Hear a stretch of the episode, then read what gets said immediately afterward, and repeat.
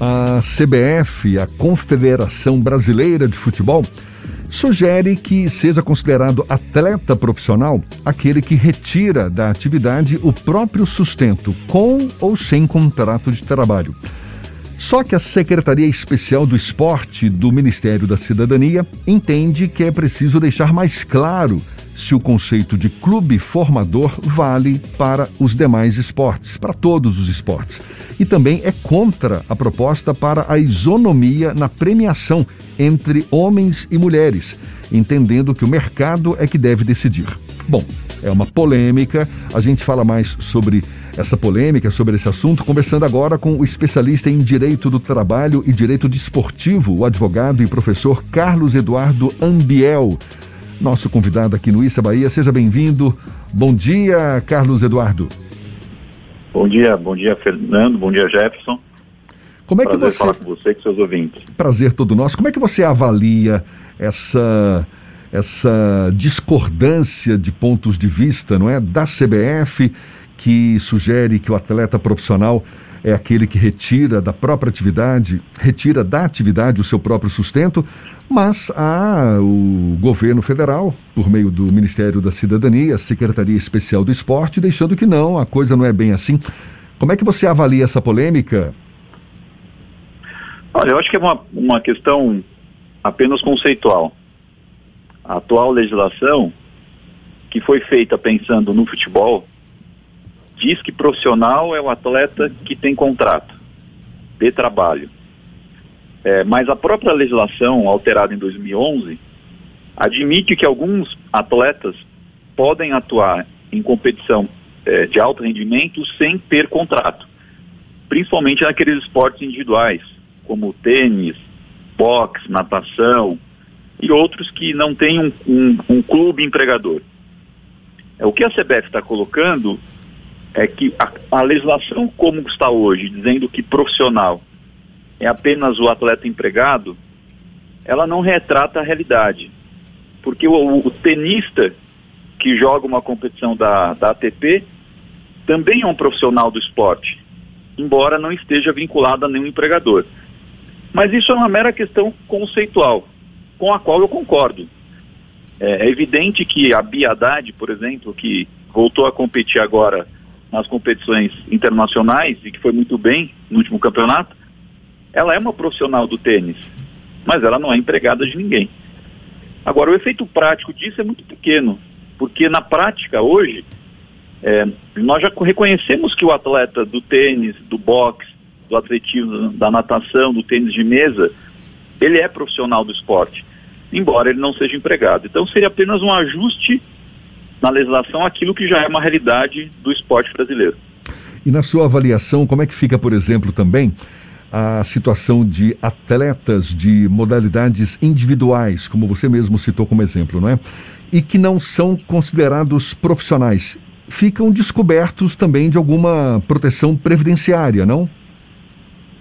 É, mas o problema da questão proteção da previdência não é se você é profissional ou não. Para você ser segurado da previdência, você tem que ser um contribuinte.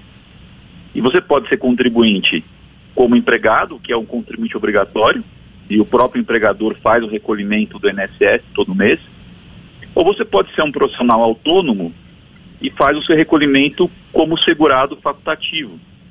Qualquer pessoa da sociedade civil que não seja empregado e quer ser segurado da Previdência, pode fazer o seu recolhimento como facultativo. E isso também é uma opção para o atleta que é profissional que recebe premiação, que recebe patrocínio, que tem contrato de publicidade, mas não é empregado de ninguém, porque não tem uma equipe para a qual ele vá competir.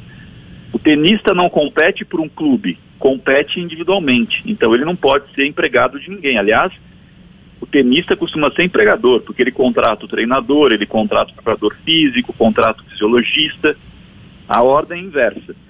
Mas ele pode ser um segurado desde que ele vá ao INSS e recolha mensalmente a sua contribuição como facultativo. Como também pode ser um consultor, um, um prestador de serviço, qualquer cidadão que não seja empregado formal de uma empresa é, pode ser segurado pela forma da contribuição facultativa ao INSS. Então, não me parece que isso seja um empecilho. Há uma espécie de lacuna na legislação que você mesmo indicou que há um caminho a ser resolvido. Existe algum tipo de perspectiva que essa lacuna seja devidamente preenchida e que não haja nenhum tipo de questionamento jurídico posterior? Olha, eu, esse tema específico, hum, ele, eu acho que, como eu disse, apenas uma questão conceitual que terá consequências, por exemplo, na aplicação do Estatuto do Torcedor, é, que tem uma previsão de que o Estatuto se aplica nas competições profissionais. Então, se eu amplio o conceito de atleta profissional, eu amplio a aplicação do Estatuto. Mas, na prática, poucas são as questões judiciais que são que são que tratam desse assunto. Né? Não se não se tem grandes causas levadas ao poder judiciário que discute essa questão do conceito. Talvez um tema que possa trazer mais discussão e que também está no projeto, né, que tramita hoje no Congresso Nacional, é a questão do clube formador, é, quais são os requisitos, é, tratar eventualmente de forma diferente o esporte é, futebol dos demais das demais modalidades, porque os as características da formação são diferentes e isso sim acaba gerando um pouco mais de discussão no judiciário. Mas na questão do conceito de profissional, acho que é um tema que não vai causar grande divergência. É, você está batendo nessa tecla, que é uma questão muito mais conceitual do que efeitos práticos, caso haja essa ampliação do, do que vem a ser o atleta profissional. Agora, tudo bem, deixa eu bater de novo nessa tecla, porque caso a CBF consiga estender esse, ampliar né, o conceito de atleta profissional, isso não vai resultar em nenhum ganho para os atletas considerados a partir de então profissionais? Então, eu, eu, a, grande, a grande consequência é que se eu amplio o conceito de atleta profissional, mais competições serão consideradas competições profissionais. Porque a legislação do Estatuto do Torcedor e o próprio Lei Pelé declara que competição profissional é aquela na qual existem atletas profissionais competindo. Então, essa seria a grande consequência. Mas para fins da relação de trabalho ou da relação previdenciária, não importa se eu considero profissional também o atleta autônomo. Porque o que caracteriza a relação de emprego ou vínculo obrigatório com a Previdência é a relação de emprego, ser ou não empregado. Eu posso ter o profissional empregado e o profissional autônomo. Ambos são profissionais, mas um é empregado e o outro é autônomo. Um está subordinado e o outro está subordinado a um clube. Então a consequência maior é ser empregado ou não, e não necessariamente ser profissional ou não. Quer dizer que você acha que é, esse atleta que passa a ser considerado profissional, isso não vai resultar na necessidade ou na obrigatoriedade de se formalizar um contrato de trabalho para justificar esse, digamos, status de profissional que passou a ter o atleta?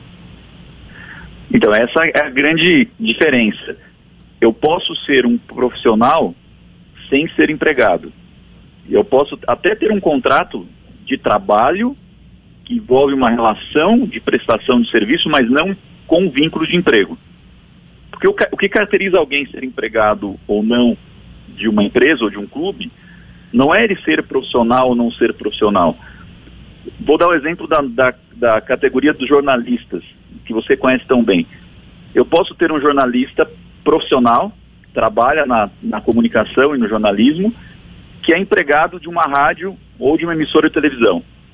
Assim como eu posso ter um, um jornalista freelancer que, que faz matérias para o jornal, para a revista, como autônomo, recebendo um contrato de autônomo e não de empregado.